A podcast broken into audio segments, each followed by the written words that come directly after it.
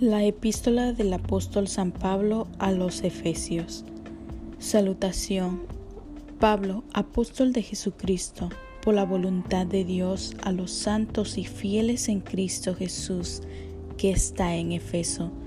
Gracia y paz a vosotros, de Dios nuestro Padre y del Señor Jesucristo. Bendiciones espirituales en Cristo. Bendito sea el Dios y el Padre de nuestro Señor Jesucristo, que nos bendijo con toda bendición espiritual en los lugares celestiales en Cristo, según nos escogió en Él antes de la fundación del mundo, para que fuésemos santos y sin manchas delante de Él, en amor, habiéndonos predestinado para ser adoptados hijos suyos por medio de Jesucristo, según el puro afecto de su voluntad, para alabanza de la gloria de su gracia, que hizo sobreabundar para con nosotros en toda sabiduría e inteligencia, dándonos a conocer el misterio de su voluntad, según su beneplácito, el cual se había propuesto en sí mismo, de reunir todas las cosas en Cristo en la dispensación del cumplimiento de los tiempos, así las que están en los cielos como las que están en la tierra.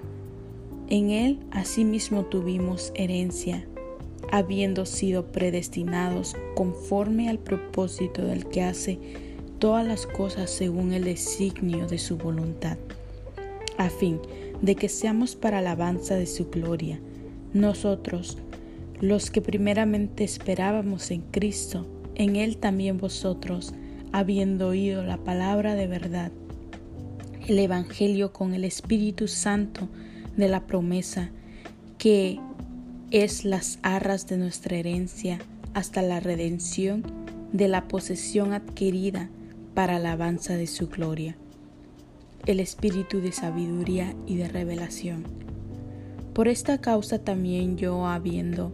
oído de vuestra fe en el Señor Jesús y de vuestro amor para con todos los santos. No ceso de dar gracias por vosotros, haciendo memoria de vosotros en mis oraciones, para que el Dios de nuestro Señor Jesucristo, el Padre de Gloria, os dé espíritu de sabiduría y de revelación en el conocimiento de Él, alumbrando los ojos de vuestro entendimiento, para que sepáis cuál es la esperanza a que Él os ha llamado y cuáles las riquezas de la gloria de su herencia entre los santos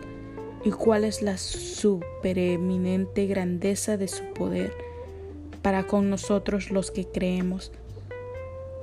según la operación del poder de su fuerza, la cual operó en Cristo resucitándole de los muertos y sentándole a su diestra en los lugares celestiales, sobre todo principado y autoridad, y poder y señorío, y sobre todo nombre que se nombra, no solo en este siglo, sino también en el venidero, y sometió todas las cosas bajo sus pies, y lo dio por cabeza sobre todas las cosas de la iglesia, la cual es su cuerpo, la plenitud de aquel que todo lo llena en todo.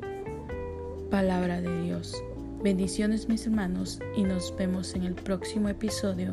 de Caminando por Fe.